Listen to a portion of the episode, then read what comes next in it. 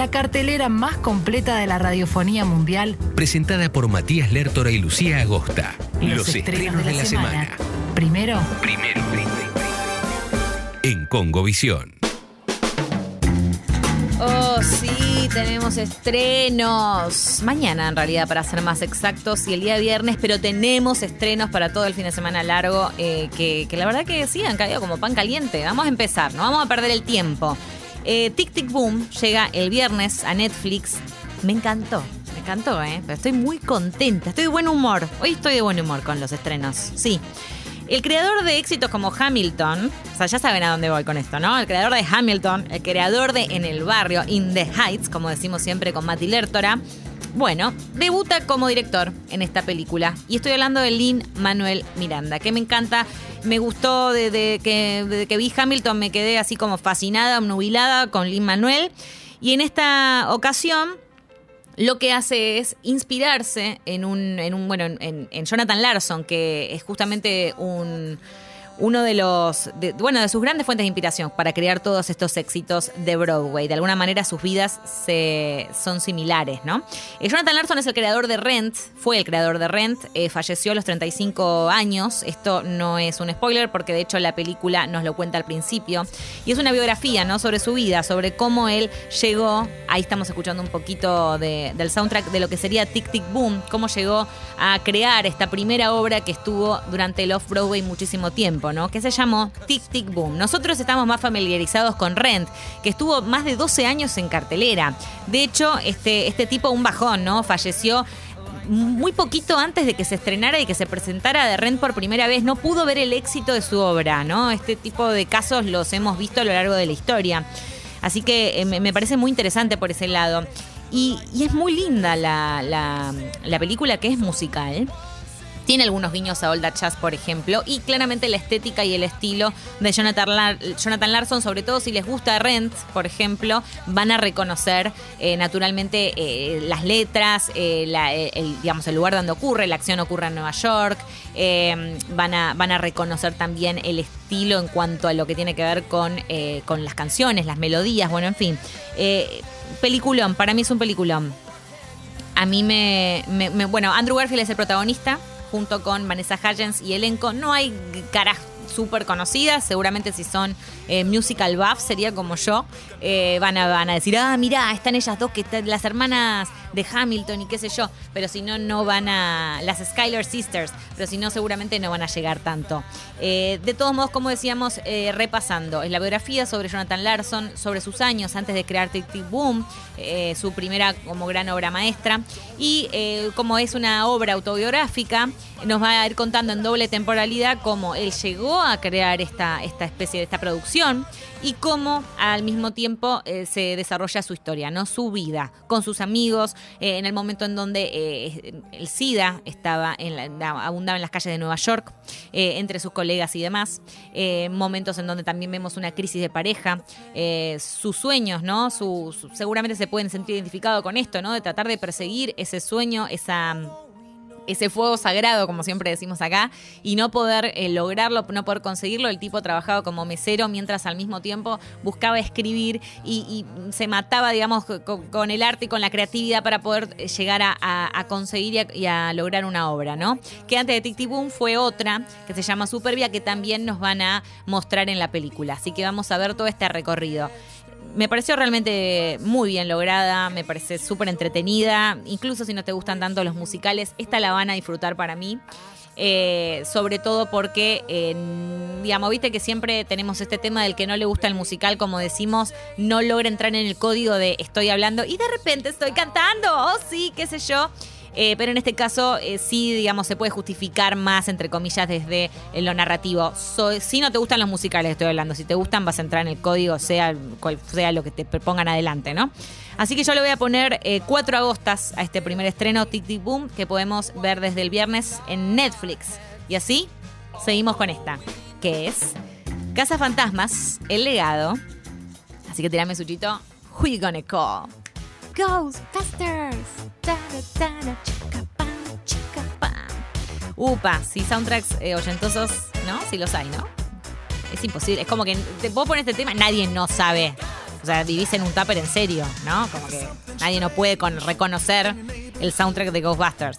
Eh, bueno, vuelve, vuelve. No estoy hablando de, de una mm, de, de un relanzamiento del original, digamos, ¿no? Sino es una especie de continuación de la última película de los 80, no así la del 2016 con Kristen Wiig y Melissa McCarthy, no esa que estuvo protagonizada por mujeres a la que le fue bastante mal, sino la, digamos, nos remontamos a los 80 y vamos muchísimos, muchísimos años en el tiempo, recordamos que se llama Cazafantasmas, el legado de esta película, y nos lleva ante, eh, bueno, tenemos una madre soltera, por un lado, no la conocen mucho. Carrie Coon es el nombre de la actriz, está en The Leftovers, pero, pero eh, buenísima la pía. A mí me gusta mucho, pero, pero no, no es particularmente conocida. Y viene con sus dos hijos, uno es Finn Wolfhard, el Stranger Things, así que todos lo deben tener por ahí, y McKenna Grace. Se muda en un pueblito donde no hay nada, no pasa nada, es un bajón el pueblo, por Dios, decís, me pego un embolia al segundo día, no hay nada que hacer, por Dios, ya me fui a la plaza, ya me fui al restaurante y ya está, ya no sé qué hacer. Bueno, y se van ahí a un pueblo eh, después de haber caído en bancarrota, el pueblo donde vivía en una especie de granja su abuelo. Abuelo que era, chupate esta mandarina, uno de los cazafantasmas. Sí, no lo puedes creer, sí. Era una. ¿Qué me hace, Sucho? ¿Por qué? Sí, era uno de los cazafantasmas. Está muy tomado de los pelos. Está, to- y- y- todo, todo pega, todo pega. Bueno, estamos hablando de Egon Spengler, ese cazafantasma, interpretado además por el actor, eh, por el difunto actor y director Harold Ramis. De hecho, esta es una, esto es un- esta película funciona como un homenaje a su historia, a Harold. Bien, entonces, habiendo dicho esto, estos dos hijos se fueron ahí al pueblo, se van ahí a que quedara lo del abuelo, que el abuelo falleció también en la ficción, el, el cazafantasmas. Obviamente los hijos no lo saben, pero de a poco empiezan a aparecer todos los guiños a la nostalgia, desde el auto, desde la, los, catch trampa, la, la fantasma y demás. Bueno, empiezan a encontrar todos los guiños, todo, todo, todo, y de ahí justamente, insisto, la película se llama El legado, así que ya sabemos para qué lado va a ir la cosa, ¿no? Tenemos a los dos nietos eh, que de alguna forma van a seguir eh, lo- los pasos de su abuelo, ¿no? Dentro de un misterio enmarcado, fantasmas que mm, salen a la luz en el pueblo y un montón de cuestiones de la trama que no nos importan tanto porque estamos acá para ver las referencias. Eso es lo que más nos interesa de eh, Casa Fantasma. Decir, uy, mirá, mirá, está, qué sé yo, el marshmallow, está no sé qué. Y así otras cositas. Para mí, como dato de color, está Paul Rudd. Y si Paul Rudd protagoniza una película, para mí no puede fallar, al menos no puede fallar tanto. Bueno, tiene los mejores momentos, definitivamente. Paul eh, es divertido, eh, le dan los diálogos más, más simpáticos, eh, interpreta a un, profesor que está ahí medio mm, papando moscas y que no tiene ganas de estar ahí en ese pueblito pedorrex. Y bueno, a partir de ahí se va desarrollando el conflicto, en donde de vuelta, insisto y vuelvo a insistir, es un golpe a la nostalgia. Para mí esta la primera mitad está muy bien, como que a la justa medida, y ya después los últimos 40 minutos es como demasiada nostalgia. No necesitamos tanto guiño, tanta cuestión, bueno, en fin, tanto cameo. Eh, le voy a poner tres agostas, me parece que está bien y que es una película mm, para ver para toda la familia. Es así como para toda la familia. Seguimos adelante con The French Dispatch, último estreno jugoso de la semana. Esta nueva película de Wes Anderson, película número 10 del director, con su marca de autor, ¿no? Ahí siempre, siempre, siempre ahí, ¿no? Como al pie del cañón. Ambientada en la redacción de una revista estadounidense que no existe, pero que, bueno, sería como una especie del New York Times. De hecho, eh, Wes Anderson incluso ha dicho, y colegas que han vivido con él, que él era fanático de, de The New York Times, así que, bueno, tiene que, que ir por ese, tiene, va por ese lado. Eh, ocurre en una ciudad ficticia eh, de Francia eh, del siglo XX y eh, ocu- ocupa, digamos, la acción está ambientada en esta redacción, ¿no? Donde ah, aparecen algunos personajes que nos van a ir eh, narrando una colección de historias que fueron publicadas en la Crónica Francesa, que es el nombre de este diario, de esta revista en cuestión. Bueno, son cuatro historias puntualmente que, eh, que, bueno que van a estar contadas por distintos integrantes de la redacción como mencionábamos. Tenemos un elenco, chicos, que no se lo pueden creer. O sea, tenés a Tilda Swinton, lo tenés a a Bill Mar- Murray otra vez, lo tenés ahí a, eh, ¿cómo se llama? Benicio del Toro, tenés a Timothy Chalamet, la tenés a Serge Ronan, eh, nada, tenés, te puedes hacer como siempre decimos el barquito cargado de, de ir diciendo nombres de actores que aparecen en la de Wes Anderson y no terminás nunca con el barquito cargado porque está lleno de nombres conocidos.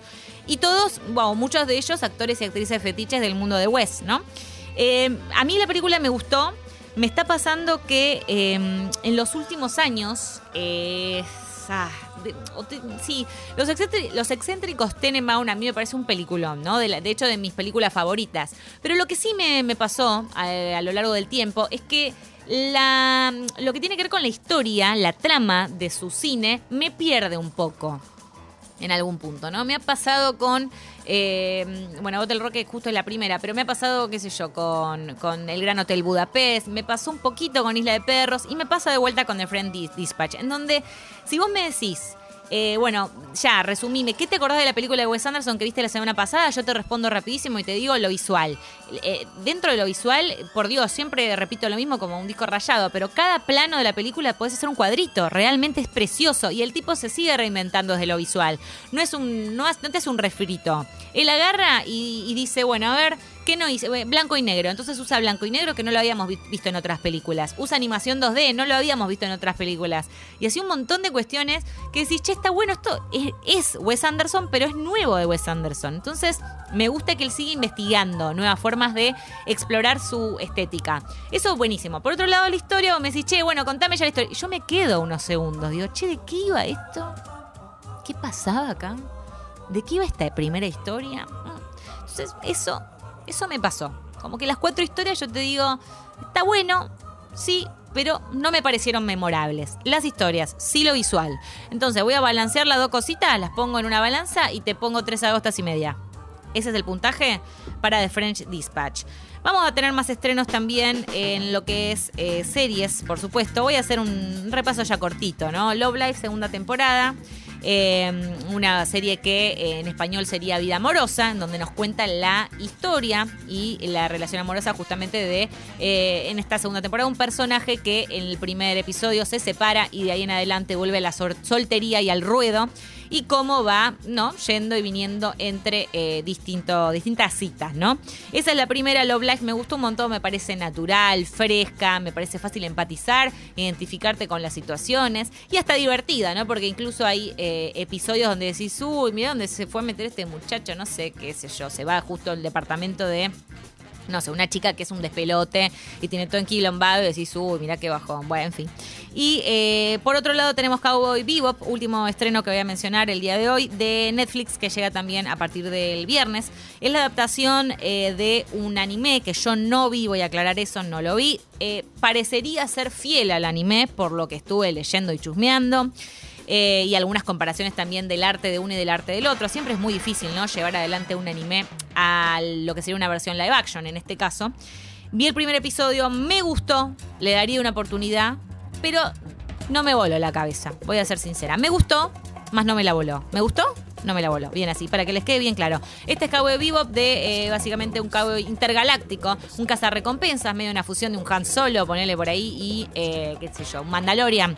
Y eh, bueno, en estos universos que están creados justamente para eh, en- dentro de este, de este de este mundillo ¿no? que nos presentaba el anime. Y ahora la nueva versión la música espectacular. Y el protagonista John Chu que lo vimos por ejemplo en Searching una película que también encuentran en Net- Netflix. Estos fueron los estrenos del día de hoy con Lucía Inés Agosta